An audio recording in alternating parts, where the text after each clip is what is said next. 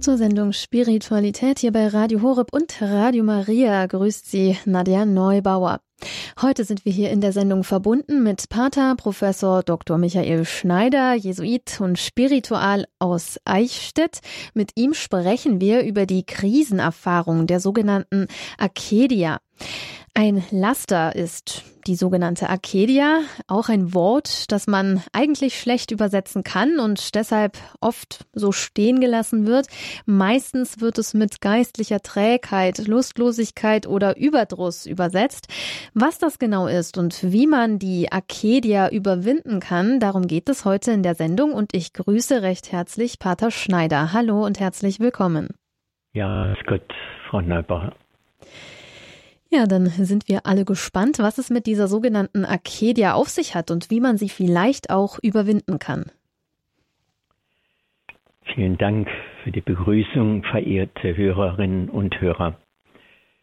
Die heutige Radiosendung steht in einer Reihe, die unter dem Thema steht Geistliche Begleitung im Lebensprozess. Es sind vier Sendungen dazu geplant und zwischen den einzelnen Sendungen kommen dann noch verschiedene Themen dazwischen, und zwar zwei Sendungen zur Arcadia und dann noch eine Sendung über das Leben in Gemeinschaft. In all diesen Sendungen geht es um ein Leitthema, nämlich wie gelingt unser Lebensprojekt, und zwar vornehmlich das Lebensprojekt eines geistlichen Lebens, um welche Prozesse, welche Krisen und welche Aussichten und heute möchte ich um eine Grunderfahrung des geistlichen Lebens mit Ihnen nachdenken, nämlich um die Krisenerfahrung der Arcadia. Dazu zunächst einige Vorbemerkungen. Wir nennen es Krisenerfahrung. Ich habe über längere Zeit darüber studiert und auch dazu etwas veröffentlicht. Und zwar ist es die Frage, sind Krisen eigentlich Krisen oder Chancen? Und mir war es ein Anliegen zu zeigen, das, was wir gemeinhin als Krisen bezeichnen, sind auch neue Herausforderungen, nicht Überforderungen, sondern Herausforderungen, dass wir nämlich neue Wege gegen andere Mittel versuchen oder vor allen Dingen auch im Gottvertrauen neue Wege des Glaubens auf uns vornehmen. So sind Krisen eigentlich auch ein Geschenk, und sie erklären sich aus dem Glauben selber. Er selber ist eine Krise oder eine Krisis. Und Krisis heißt Unterscheidung, Entscheidung, Herausforderung. Und das bewirkt natürlich beim Menschen auch einzelne Krisen, die aber, so meine ich wenigstens, immer auch einen Aspekt der Chance haben. Und so ist es auch heute bei der Krisenerfahrung der Arcadia, es wurde schon in der Einleitung gesagt, das ist eine geistliche Trägheit damit gemeint, aber sie ist letztlich eine Erfahrung, an der wir alle nicht vorbeikommen. Und zwar, sie ist zunächst eine ganz normale Erfahrung. Wir kennen es, nehmen Sie zum Beispiel eine Woche Exerzitien. In den ersten Tagen denkt man, oh, das geistliche Leben, das geht aber hier viel besser und man freut sich wie gerne man die geistlichen Übungen macht, aber dann schließlich am vierten, fünften Tag wird die Zeit wieder länger und wir überlegen, sollen wir nicht lieber mal spazieren gehen oder ein Buch lesen. Also, wo sich dann die Zeit dehnt und wir uns fragen, ja, bin ich überhaupt auf dem richtigen Weg? Oder Sie nehmen eine Studienzeit von einigen Semestern, im ersten Semester die große Begeisterung auch für das Thema oder auch für die Vorlesungen, aber dann kommt auch wieder eines Tages der Alltag. Und schließlich nehmen sie ihr Leben, die jüngeren Jahre oder dann in der Mitte die Midlife-Crisis oder dann etwas, ein Phänomen, über das wir auch schon gesprochen haben. Wie kommt es eigentlich, dass ältere Menschen nicht zur letzten geistlichen Reife gelangen? Sondern eher teils sogar Rückschritte machen. Also geistliches Leben ist ein Prozess und deshalb auch das Thema unserer verschiedenen Sendungen, geistliche Begleitung im Lebensprozess. Worum geht es nun bei der Arcadia? Es handelt sich um eine Krise. Und Krisentage gibt es immer in unserem geistlichen Leben. Nehmen Sie mal 30-tägige Exerzitien. Auch da gibt es vorweg Krisentage. Der dritte, neunte, sechzehnte und 27. Tag kann man fast sagen, sie werden zu einer Herausforderung werden. Manchmal auch etwas früher oder später, aber um diese Daten herum. Und solche Krisen sind übrigens identisch mit den Operationstagen. Auch da gibt es einen biologischen Prozess und man könnte dann auch nochmal eigens fragen, inwieweit geistliche Prozesse auch mit biologischen Prozessen sehr eng zusammenhängen. Ein weiteres, was mit der Agedia als Vorbemerkung von Bedeutung ist, nämlich die Akedia steht in einer Reihe von Lastern. Es sind die acht Laster, die im Lasterkatalog aufgezählt werden und zu den Hauptlastern oder Hauptsünden gehören, auch wenn sie selber keine Sünden sind, sind Neigungen in unserem geistlichen Leben. Am Anfang die Völlerei, die Unzucht, die Habsucht, die Traurigkeit, der Zorn, dann eben die Arcadia, Ruhmsucht und Stolz. An dieser Reihe ist besonders eins wichtig, nämlich, dass der Stolz das größte und schlimmste Laster ist. Auch darauf werden wir noch einmal eigens zu sprechen kommen. Also die Arcadia ist nicht eine Einzelerfahrung, sondern sie ist eine Erfahrung innerhalb eines geistlichen Prozesses, den die frühen Mönche mit den acht Lastern beschreiben. Des Weiteren, was als Vorbemerkung gesagt werden muss, nämlich die Arcadia ist, wie anfangs schon gesagt, eine natürliche Erfahrung. Sie stellt sich ein, zum Beispiel, wenn die Mönche erst nachmittags um 5 Uhr die erste Mahlzeit einnehmen und mittags in der Wüste die Sonne senkrecht steht und eine große Hitze sich ausbreitet, dann macht sich auch eine Müdigkeit bemerkbar. Und man hat vielleicht nicht mehr so die Lust wie am frühen Morgen und man geht am liebsten ins Bett. Oder vielleicht auch stellt sich eine Traurigkeit ein. Deswegen nennt man zuweilen auch die Erfahrung der Arcadia als den Mittagsdämon. Auch darüber werden wir noch zu sprechen kommen. Arcadia ist also eine gewisse geistliche Trägheit, Traurigkeit und Müdigkeit. Sie steht auch im größeren Umfeld von Erfahrungen wie Schwermut, Melancholie oder dann auch geistlich gesehen in der dunklen Nacht. Es gibt viele Überschneidungen in den Erfahrungen zwischen Arcadia und einer dunklen Nacht, wobei meist auch in der geistlichen Literatur in dieses Phänomen der dunklen Nacht ganz unterschiedliche Erfahrungen hineingenommen werden. Und es wäre wichtig, da noch einmal zu unterscheiden, wir haben es auch selber schon getan, nämlich die dunkle Nacht eines Johannes vom Kreuz unterscheidet sich von der dunklen Nacht einer Maria von der Menschwerdung, der größten französischen Mystikerin im 17. Jahrhundert, oder die noch einmal unterscheidet sich von der Erfahrung der dunklen Nacht bei der kleinen Therese oder dann bei der Schwester Faustina. Also meist gibt es so Sammelbegriffe, in die man verschiedene Erfahrungen hineinnimmt, wo man aber sagen muss, man muss genauer hinsehen, was damit gemeint ist und darf sie nicht sozusagen in ein Sammelbecken hineinwerfen. Aber warum ist denn nun die Erfahrung der Arcadia von so großer Bedeutung? Thomas von Aquin denkt selber darüber nach, wenn er sagt, wenn Adam und Eva im Paradies waren, wie kann es überhaupt sein, dass sie gesündigt haben, wenn man unmittelbar in der Gegenwart Gottes ist und letztlich im Paradies alles zur Verfügung hat? Und er sagt, ja, es wäre eine Möglichkeit, dass Gott ihnen langweilig geworden sind.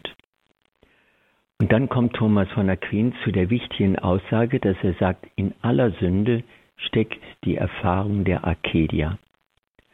Oder wie dann ein anderer Mönchsvater es erkannt hat, die Spannkraft der Seele lässt nach. Und damit haben wir schon eine wichtige Bemerkung, nämlich das Gegenmittel zur Arcadia ist die Spannkraft, das Interesse, die Motivation oder auch im guten Sinn eine geistliche Neugierde. Und das Gefährlichste im geistlichen Leben ist die Langeweile, dass man also die Dinge schleifen lässt. Und wir gehen da meist zur Beichte und sagen, oh, ich war im Gebet zerstreut, oder man lässt einfach bestimmte geistliche Übungen aus. Aber genau das mindert die Spannkraft der Seele. Es ist aber auch eine Aussage über den Menschen selber, nämlich in der Arcadia zeigt sich, dass der Mensch unendlich groß geschaffen ist für ein Paradies oder für den Himmel und für die Ewigkeit. Und so liegt der andere Aspekt der Arcadia gerade darin, dass man kleine Semmel backt, also dass man eine Werdescheu hat, dass man nicht so groß sein oder werden will, wie man eigentlich geschaffen ist. Das sind die vergrabenen Talente. Und so sehen Sie schon aus diesen wenigen Vorbemerkungen, dass mit dem Thema Arcadia eine sehr zentrale Erfahrung unseres geistlichen Lebens und erst recht auch unseres Lebensprozesses angesprochen ist. So wollen wir nun auch einige Details in dieser Erfahrung der Arcadia bedenken.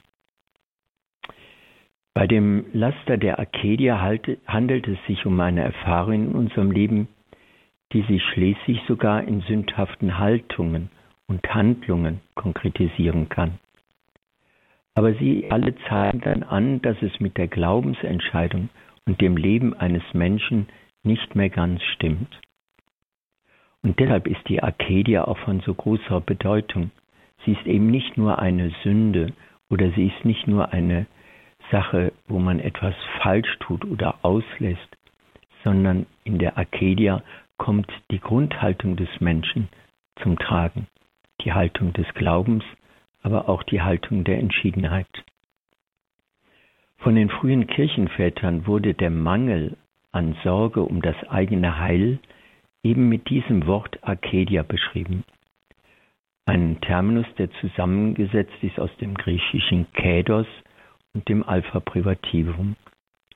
Und so erhält Arcadia oder wie man es im Griechischen ausspricht, Arcadia, den Bedeutungsinhalt von Sorglosigkeit, Nachlässigkeit, schließlich von stumpfer Gleichgültigkeit, Trägheit zum Guten, die Trägheit des Herzens. In der Septuaginta, also in der griechischen Fassung des Alten Testaments, finden wir sogar diesen Begriff Arcadia an zehn Stellen, aber nicht als Terminus technicus, wie wir ihn jetzt bedenken. Das ist, wenn Sie so wollen, eine typisch christliche Begriffsbildung, die aber im Neuen Testament als solche nicht vorkommt. Ursprünglich in einer Vielfalt von Inhalten verwendet, liegt der Begriff Arcadia erst im Christentum als ein solcher Spezialterminus vor. Und so wollen wir kurz die Entstehungsgeschichte dieser Erfahrung bedenken.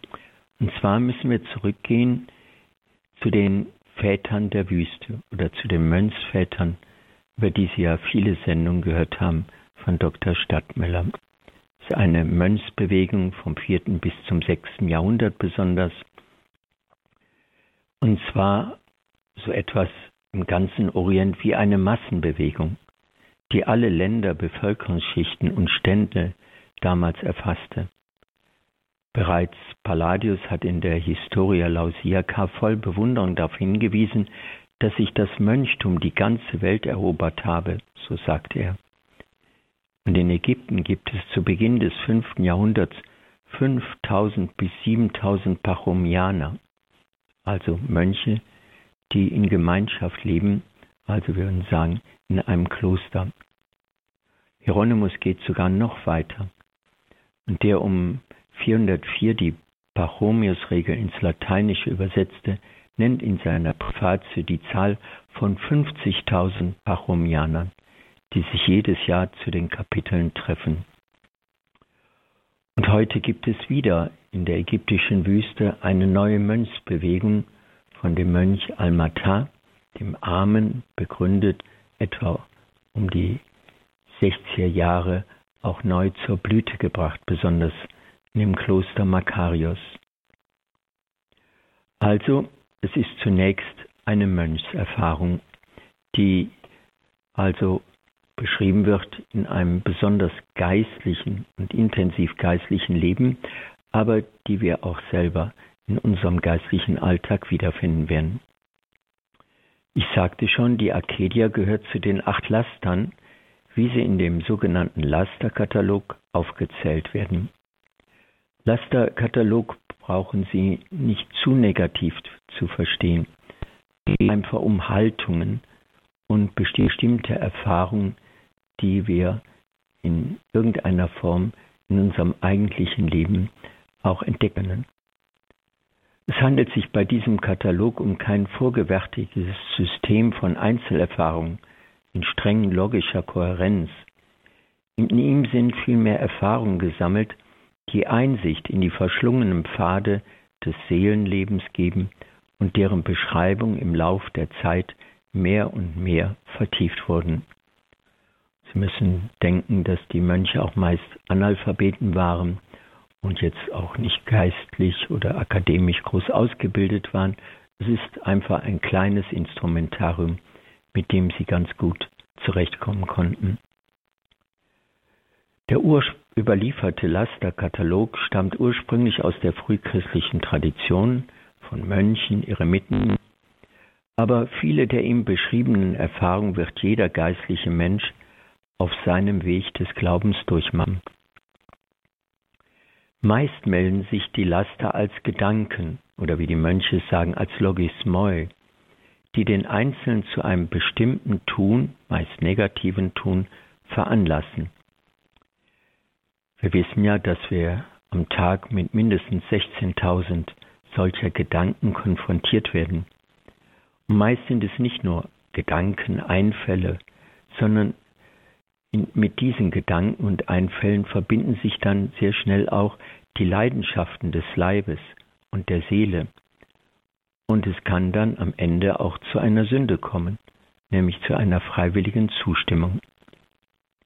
Die ungeordneten Gedanken und Regungen kommen dann oft sogar unter der Maske von Tugenden zum Vorschein. Denken Sie an einen Pfarrer, der sich im besten Sinn des Wortes für seine Pfarrer einsetzt und verzehrt, aber im Eifer zu viel tut. Und schließlich endet es im Burnout. Dann steht vielleicht am Anfang eine positive geistliche Motivation, aber am Ende ist es der Stolz, er tut zu viel und verausgabt sich. Und deshalb sind gerade diese Gedanken, Erfahrungen, aber auch die Laster sehr eng verbunden mit solchen Erfahrungen, die unter der Maske von Tugenden sich zunächst darstellen. Aber es ist eben ein zu viel, und dann tritt eine Erschlaffung ein, Abnützungserscheinungen werden sichtbar. Es kann darüber zuweilen sogar zu einem Zusammenbruch der Persönlichkeit kommen, bis hin zum Ausbruch einer Geisteskrankheit. Die acht Laster oder die acht Logismoi, also die Gedanken, stehen acht Tugenden gegenüber, nämlich die Enthaltsamkeit, die Besonnenheit, die Besitzlosigkeit, die Freude, Langmut, Geduld, Bescheidenheit und Demut. So haben sie also beides, acht Laster und acht Tugenden. Und beides müssen wir in ein Gleichgewicht bringen. Wie stellt sich nun die Arcadia dar? Unter dem Stichwort Arcadia wurde in der katholischen Theologie jenes Hauptlaster verstanden, durch das der Mensch der Apathie, der Melancholie oder der Lustlosigkeit verfällt. Die Arcadia schließt fast alle anderen Versuchen in sich ein. Ja, wir haben es schon gesagt, jede Sünde erklärt sich im letzten aus der Arcadia. Und deshalb kommt der Erfahrung der Arcadia im Vergleich zu den anderen Lastern eine ganz besondere Bedeutung zu. Ja, wir können sogar sagen, im Umgang mit der Arcadia kann sich das ganze Leben eines Menschen, auch das Leben im Glauben, entscheiden. In der Arcadia erfährt sich der Einzelne von einer grundlegenden Resignation befallen, dass er es schließlich sogar aufgibt, jener zu werden, der er sein könnte und sollte. Das Verlockende der Ursünde, weniger als ein Mensch zu sein, ist, dass der Mensch in der Gefahr steht, seine Berufung und sein Leben zu verspielen oder sogar aufzugeben. Diese Versuchung scheint grundlegend zum Menschsein zu gehören. Nach einem frühen Theologen, nämlich Origenes, ist auch Jesus während seines Wüstenaufenthalts von der Arcadia versucht worden. Dann bekam er Hunger oder wurde sogar versucht mit dem Stolz, nämlich sich vom Tempelzinne herabzustürzen. Spuren der Arcadia finden sich in jeder Sünde, sobald man in ihr ein bewusstes Zurückbleiben hinter dem Maß dessen sieht, was der Mensch im Interesse Gottes sich und anderen schuldet. Also, Arcadia heißt, ich bleib mir selber etwas schuldig. Das Laster der Arcadia ergreift den Menschen in all seinen Erfahrungen und Dimensionen seines Daseins. Während die übrigen Dämonen oder Versuchungen der auf und untergehenden Sonne ähnlich nur je einen bestimmten Teil der Seele berühren, hat der Mittagsdämon, so wird meist die Arcadia auch genannt, die Angewohnheit, die ganze Seele umzingeln und den Intellekt zu ersticken. Also deswegen sage ich manchmal gerne, Arcadia kann man auch beschreiben mit Null Bock. Also eine Gesamtlähmung, die sich breit macht. Diese umfassende Bedeutung der Arcadia wird im Deutschen darin deutlich, dass sie sich nicht mit einem einzigen Wort wiedergeben lässt. Um den Sinngehalt der Arcadia zu erfassen, muss man im Deutschen auf viele andere Bezeichnungen zurückgreifen. So wird sie manchmal genannt, der Überdruss, die Verzweiflung. Aber die Arcadia ist mehr als eine dieser Erfahrungen. Sie ist alle diese Erfahrungen zusammen. In der Traurigkeit ist noch ein Trost vorstellbar. Aber gegen die Arcadia scheint es kein Heilmittel zu geben. Und sie kann zur äußersten Verwirrung werden, so dass man schließlich den eigenen Lebensplan in Frage stellt. So gehören zur Arcadia recht unterschiedliche Erfahrungen. Entmutigung, Erstarrung, Trägheit, Gefühllosigkeit, Langeweile, Gram, Nachlässigkeit, Gleichgültigkeit. Aber sie alle sind nur Symptome der Arcadia, nicht diese selbst. Die Arcadia ist das Laster der geistigen Entscheidungslosigkeit, der Stumpfheit des Herzens, aber auch der Fehler des schlappen Stubenhockers im Gegensatz zum tatkräftigen und nützlichen Arbeiter, wie sie im Gleichnis des Evangeliums beschrieben werden. Der Leimsiederhaftigkeit fehlt jeder Einsatz eines wirtschaftlichen Unternehmergeistes. So zeigt sich das Wesen der Arcadia in einer tiefen Erschlaffung der Seele, die nicht im Besitz dessen ist, was naturgemäß ist, und die nicht mutig den Versuchen widersteht. So wird die Arcadia zum Ausdruck einer tiefen innerlichen Desintegration der menschlichen Persönlichkeit als Folge von Sünde und Laster. Die Effekte dieses Lasters sind Überdruss und eben Lustlosigkeit. Alles Vorhandene ist einem verhasst, alles Nicht-Vorhandene begehrenswert. Was nun die Mönchsväter rein phänomenologisch als Laster der Arcadia beschreiben, meint kein vorübergehendes Stimmungstief, sondern trifft den Menschen in seinem Innersten, schließlich und vor allem auch in seiner Haltung vor Gott. So kann es am Anfang sein, dass es einfach die Zerstreutheit im Gebet ist und dann eben das Nachlassen in den geistlichen Übungen. Aber eines Tages werde ich vielleicht fragen müssen, wo ist denn überhaupt Gott? Und glaubst du wirklich? So gibt es ein Nachlassen von geistlichen Übungen, die schließlich zu einer Grundfrage werden können. Der Umgang mit der Arcadia sagt Wesentliches über den Glauben des betreffenden Menschen aus. Ihre Gefährlichkeit beruht darauf, dass der Mensch keine Hoffnung mehr in die Beziehung zu Gott setzt und so in der Gefahr der Verbürgerlichung steht. Gerade auch in den Orden, die ein geistliches Leben in aller Intensität anstreben, kann es gerade zu einer solchen Verbürgerlichung kommen. Karl Rahner hat es einmal so genannt, das unspektakuläre Scheitern in der Spießbürgerlichkeit. Man bleibt auch hinter der Verantwortung vor Gott zurück, sodass dann schließlich die Arkedien christlichen Tradition sogar den Todsünden zugeordnet wird oder sogar als die schwerste aller Hauptsünden bezeichnet wird, da sie die Urwendung des Geistes von Gott darstellt. Wer in sich selbst zurückfällt und durch eine irrationale Müdigkeit und Traurigkeit träge wird, dem wird genommen, was die Griechen damals als die schönste Eigenschaft des menschlichen Geistes ansahen, nämlich seine innere Beweglichkeit und Freude an geistig-göttlichen Dingen. Ja, der Arcadia haftet der Vorgeschmack der Hölle an. Sie treibt den Menschen so weit, dass er glaubt, den Kopf und das Leben zu verlieren. In der abendländischen Spiritualität und Aszetik kam es aber zu einer wesentlichen Akzentverschiebung, denn meist wurde der Begriff der Arcadia nur mit Trägheit wiedergegeben, und zwar als Trägheit und Nachlassen in den geistlichen Übungen.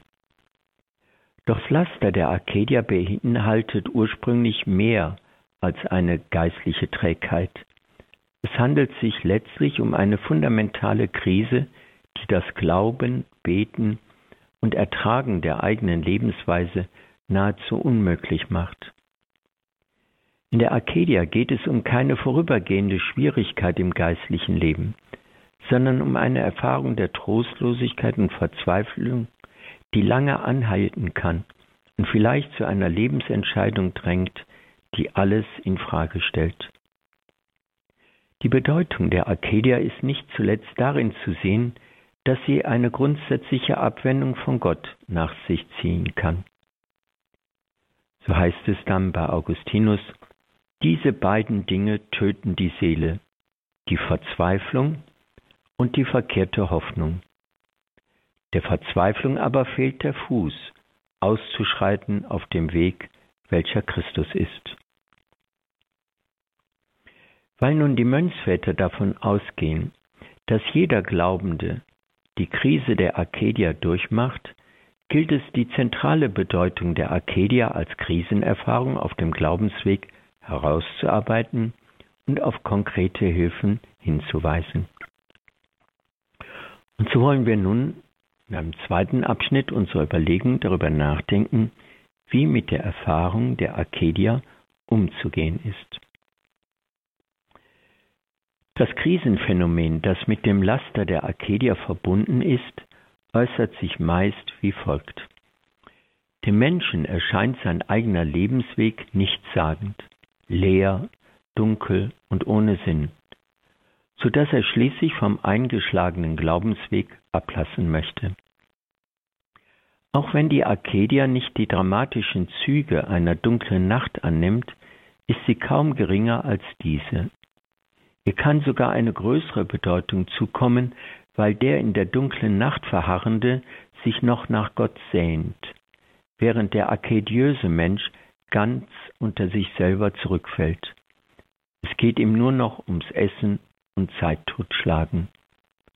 Vor allem aber, der Mensch bricht von sich aus die Beziehung zu einem Leben und zu Gott ab, während es in der Erfahrung der dunklen Nacht so aussieht, als habe Gott sich entfernt. Im Leben des Glaubens erweisen sich das Last der Arcadia und die mit ihr verbundene Krise auf dem Glaubensweg als die Versuchung schlechthin. Denn, so sagten wir schon, in der Arcadia steht alles auf dem Spiel. Weil nun der Arcadia-Erfahrung eine so zentrale Bedeutung im Leben des Glaubens zukommt, stellt sich nun die Frage, wie sie genauer zu erfassen ist und was man unter ihr konkret zu verstehen hat und wie man mit ihr umzugehen hat. Eine umfassende Darstellung der Arkedia und des Kampfes mit diesem Laster findet sich bei dem frühen Mönchsvater Johannes Cassian, der gestorben ist 435. Er steht mit seiner Interpretation der Arkedia ganz in der Tradition der frühen Mönchsväter.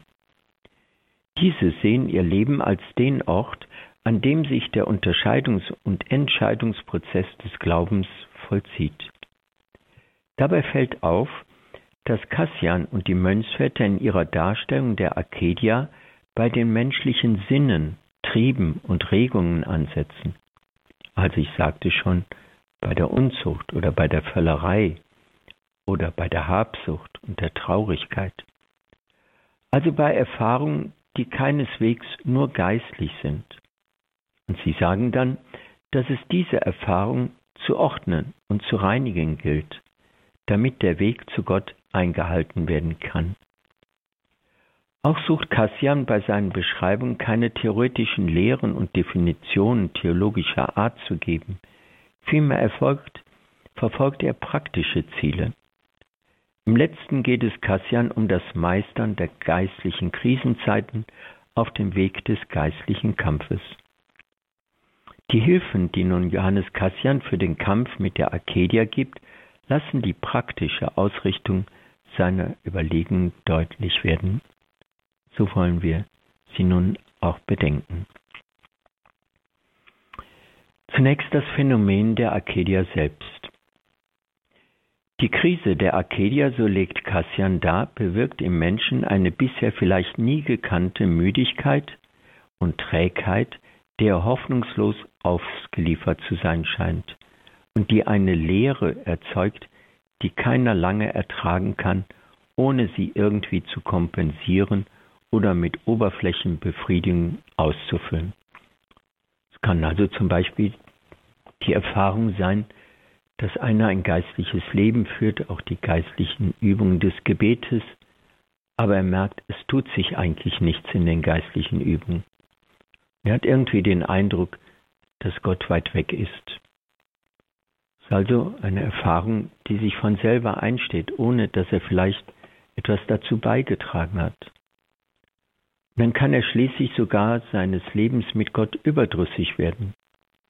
Er hält es dann bei sich nicht mehr aus, auch bei den geistlichen Übungen, und er flieht, indem er die geistlichen Übungen letztlich ganz lässt. Das kann auch noch einmal sich ganz anders aussehen, dass er nämlich sagt, na ja, also mit meinem Geistlichen, da stimmt's nicht mehr, also mache ich jetzt 30-tägige Exerzitien. Das gibt es auch. Man weicht dann aus in Aktivitäten, anstatt einfach diese Not auszutragen und durchzuhalten. Also eine reine, pure Aktivität, so gut es vielleicht sein mag, nochmal sich zu Exerzitien aufzumachen, muss noch nicht die Erlösung und die Lösung sein. Für Cassian stellt die Arcadia keine übliche Erschöpfung dar. Vielleicht, wenn man einfach müde ist oder zu viel gearbeitet hat. Vielmehr stellt die Arcadia eine grundlegende Veränderung im Menschen dar, die einem Sonnenstich oder Hitzeschlag ähnelt oder einem Fieber, das regelmäßig zu einer Stunde wiederkehrt. Also kennen Sie vielleicht auch, es gibt die Arcadia nach dem Mittagessen. Wenn der Bauch voll ist und der Vormittag ein bisschen anstrengend, dann legt man sich ins Bett. Aber irgendwann ist es dann auch schon 5 Uhr. Deshalb wird die Krise der Arcadia in der frühkirchlichen Tradition in eins gesehen mit dem Mittagsdämon, der nach der Erfahrung der Mönche zur gefährlichsten Erfahrung der acht Laster gehört. Auch Cassian bezeichnet den Dämon, der hinter dem Laster der Arcadia steht, als Mittagsdämon. Der Begriff Dämon des Mittags bezieht sich auf den sechsten Vers vom Psalm 90 der Septuaginta, also der griechischen Übersetzung. Die lateinische Übersetzung übersetzt Dämonion Mesembrinon mit Dämonium Meridianum, in dem Text der Masoreten gibt es hierfür kein Wort, das ihm entspricht. Heißt es ursprünglich im hebräischen Text der heiße Wind oder die verderbenbringende Seuche am Mittag, welche wütet, wird den, der auf Gott vertraut, nicht verderben. So führt die aus der Septuaginta sich naheliegende Veränderung des Textes den Gedanken an einen bösen Geist ein. Und so war es ja auch bei den Mönchsvätern. Sie sagten immer, dass hinter den einzelnen Lastern Geister stecken. Aber dies muss man nicht zu sehr auch als Geisterlehre verstehen, sondern muss bedenken, wenn es auch bei Ignatius heißt, die Unterscheidung der Regungen oder die Unterscheidung der Geister, dann hieß Geister das, was etwas in Bewegung gibt. Also wir sprachen schon mal darüber, es gibt Verdauungsgeister, Seegeister, Hörgeister. Also es bedarf nicht unbedingt einer Dämonologie, sondern Geister wurde damals verstanden, was etwas in Bewegung bringt. Also wir können sagen, die Anregung oder die Aufforderung, die damit verbunden sind. Cassians ausführlichste Beschreibung der Arcadia findet sich nun im zehnten Buch der Institutiones, das den Titel trägt De Spiritu Arcadiae, also Geist der Arcadia. Darin kommen nun folgende Symptome der Arcadia vor, die Cassian aufzählt. Nämlich, er sagt, die Arcadia wird meist um die sechste Stunde der Mittagszeit erfahren, und zwar wie ein Fieber, das einen überfällt. Wer davon erfasst ist, ärgert sich über sein Dasein in der Zelle oder im Kloster. Also sagt, was mache ich hier überhaupt? Oder ist das überhaupt mein richtiger Ort? Er erfährt Überdruss angesichts der eigenen Mitbrüder. Also, indem er sich über sich selber ärgert, ärgert er sich schließlich auch über die anderen, die ihn herausfordern. Er empfindet keine Freude an der geistlichen Lesung. Er klagt über seine geringen geistlichen Fortschritte. Trägheit und Nachlässigkeit machen sich breit, was dann zur Folge hat, dass der Mönch faul und müde wird oder in äußere Aktivitäten flieht. Denken Sie noch einmal an die 30-tägigen Exerzitien. Er möchte dann anderen predigen oder in ein anderes Kloster überwechseln, das ihm attraktiver erscheint. Die Schwächung und Lähmung des Menschen, zu der die Arcadia führt, kann regressiv durch ein Schlafbedürfnis und progressiv durch den Fluchtimpuls ausgelöst werden. Der Mensch möchte besonders jene Mitbrüder dann besuchen, die in weiter Entfernung leben, oder seine Zelle verlassen, um auf Hilfe, eine auf Hilfe angewiesene Frau zu unterstützen und vieles andere mehr. In dieser Versuchung gibt es nur einen Rat und eine Weisung, nämlich wer von der Arcadia befallen ist, soll an seinem Ort, das heißt in seiner Zelle bleiben. Festigkeit und Beharrlichkeit dürfen nicht aufgegeben werden. So sagt es Cassian aus eigener Erfahrung. Ähnlich wie auch Ignatius von Loyola in seinen geistlichen Übungen es rät, nämlich, dass man bei seinen geistlichen Übungen bleibt, vielleicht sogar noch etwas mehr tut. Das Laster der Arcadia ist nicht zu unterschätzen, denn die Blindheit für die eigene Realität führt in die Illusion und damit in die innere Zersetzung geistlichen Tuns und in die Verwirrung der ganzen Seele des Menschen. So kann dann die Krise der Arcadia zur Grundkrise eines Menschen werden. Sie vermag dem Menschen derart im Zentrum zu schwächen und einzunebeln, dass er das Ganze schließlich aus dem Auge verliert. Und weil das Laster der Arcadia dem Menschen so zentral angeht, kann ihm auch nur mit einer ebenso grundlegenden Haltung widersprochen werden, nämlich mit der Liebe zu Christus. Denn um seinetwillen harrt der Mönch in seiner Zelle aus, wie Macarius dem Palladius, als dieser seiner Berufung überdrüssig wurde, antwortet. Der sagt, sage dir, dass du um Christi willen in diesen Mauern bleibst. Verehrte Hörerinnen und Hörer, schauen wir zum Schluss noch einmal genauer die Krisensymptome der Arcadia an.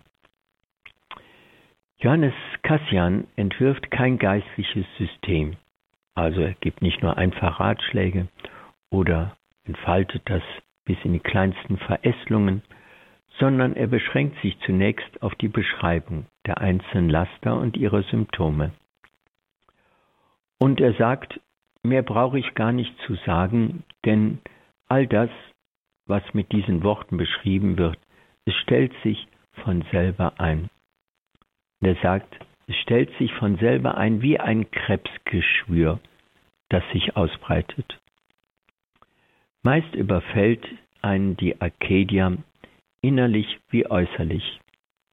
Innerlich zum Beispiel durch Müdigkeit, äußerlich aber durch Hektik, Überaktivität. Entschuldigen Sie, ohne dass ich das jetzt zu spitz formulieren möchte, es kann sein, dass das auch für eine Kirche trifft. Es gibt Erfahrungen wie geistlichen Missbrauch oder sexuellen Missbrauch. Und das kann eine solche Hektik auch und Überbetriebsamkeit auslösen, dass man meint, man müsse alle möglichen Strukturen verändern oder noch einmal die ganze Kirche auf den Kopf stellen. Aber man kehrt nicht ein, um das Ganze von innen her neu zu beleben. Und so gibt es also eine Arcadia-Erfahrung, die sich im kleinen Format abgibt, aber auch ganze Institutionen oder Orden oder Gemeinschaften betreffen kann. Und sie äußern sich dann in einer stresshaften Aktivität.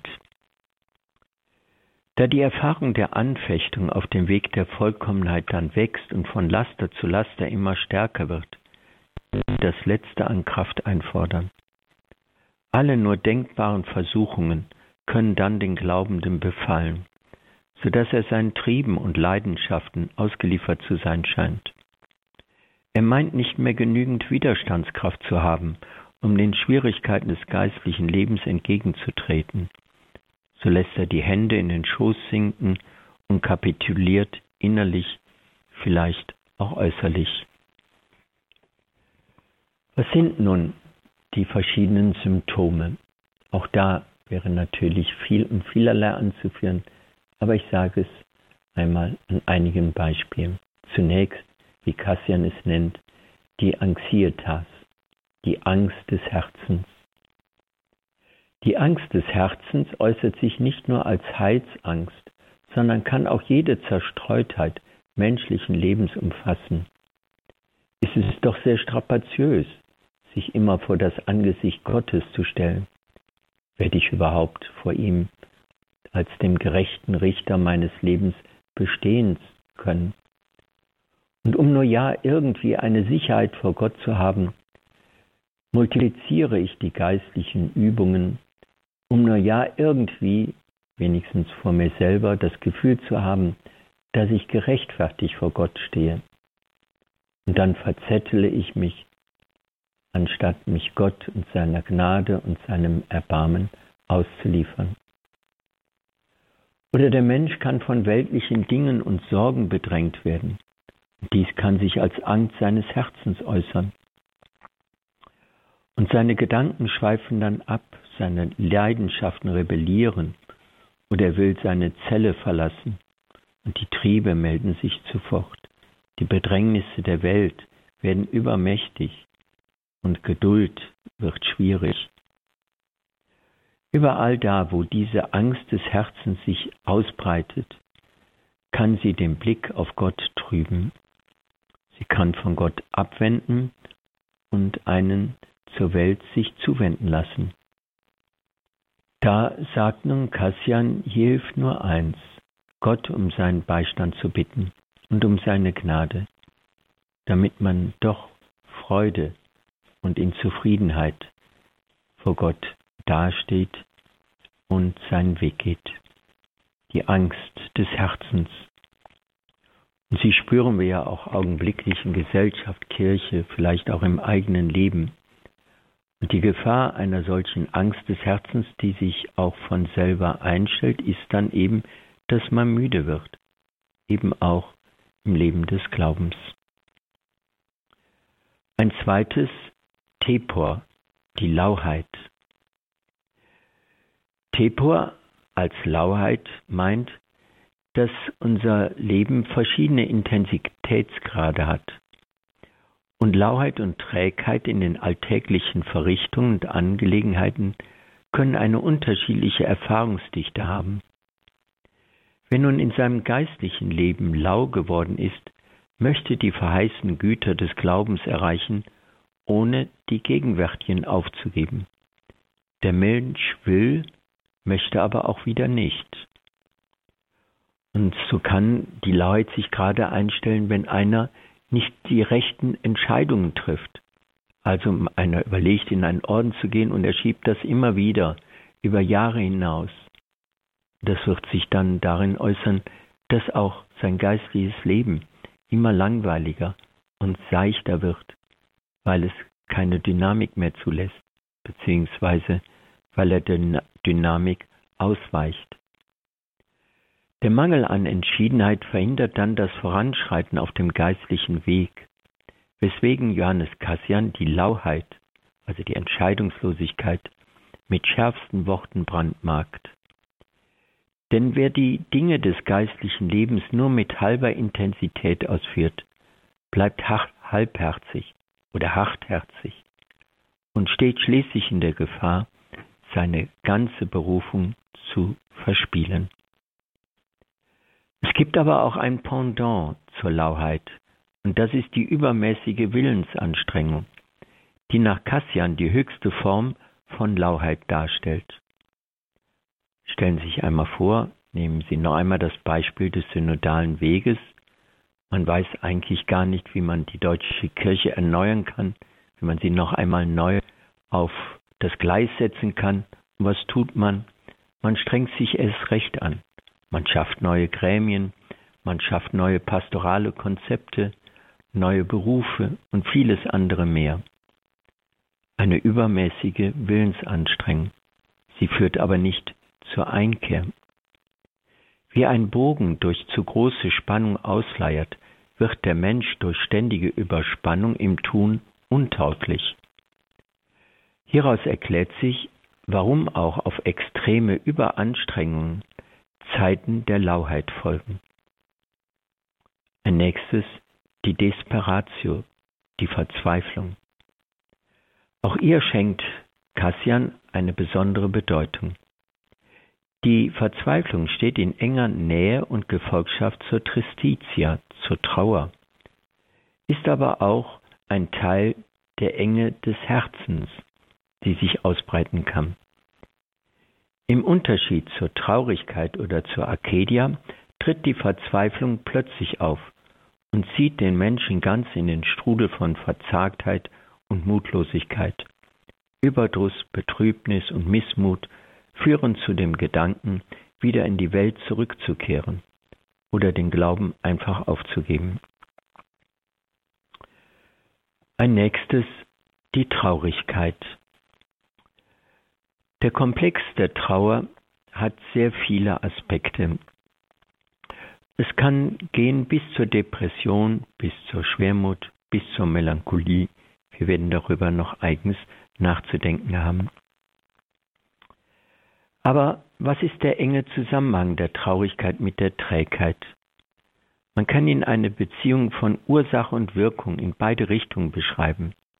In dem einen Fall wird aus der tiefen Frustrierung durch Mangel an kräftigem geistlichen Trost und Vertrauen das Tagewerk zur Last, dass man antriebslos geworden durch Lässigkeit auf ein Mindestmaß reduziert. Oder in einem anderen Fall frisst sich aus dem Versagen im langweilig gewordenen Alltag die Traurigkeit allmählich immer tiefer in die Seele ein. Es führt zu einer Verdrossenheit. Es kann dann auch sein zu einer Frustration, die schließlich auch eine Frustration einer fleischlichen Begierde sein kann. Und dann kann es auch schließlich zu Zornmut geben, dass man wütend wird. Traurigkeit und Wut und Zorn liegen eng beieinander. Verehrte Hörerinnen und Hörer, auch jetzt ist leider die Zeit wiederum. Wir werden also noch einmal neu uns mit der Erfahrung der Arcadia zu beschäftigen haben, in den vielfältigen Dimensionen und Erfahrungen, die sich aus ihr ergeben. Was ich in dieser Sendung Ihnen zeigen wollte, dass die Arcadia wirklich eine Grunderfahrung geistlichen Lebens ist.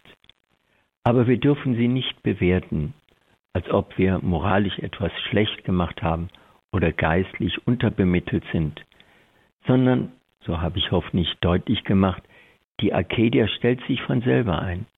Sie ist eine ganz normale Erfahrung auf dem geistlichen Leben, ja im Lebensprozess selber.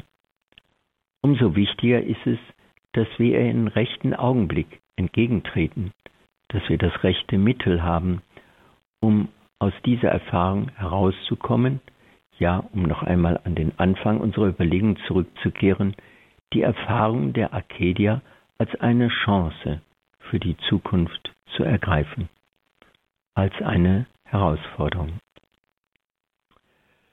Wir werden also noch in weiteren Sendungen auf diese Erfahrung zurückkommen und ich werde sie Ihnen dann auch weiter bis ins Detail beschreiben. Ihnen wünsche ich nun einen guten Tag und bitten wir Gott um seinen Segen für unseren geistlichen Weg. Der Herr segne und büte euch, er lasse über euch sein Antlitz leuchten und schenke euch seinen Frieden. So segne euch der allmächtige Gott, der Vater und der Sohn und der Heilige Geist. Amen. Amen.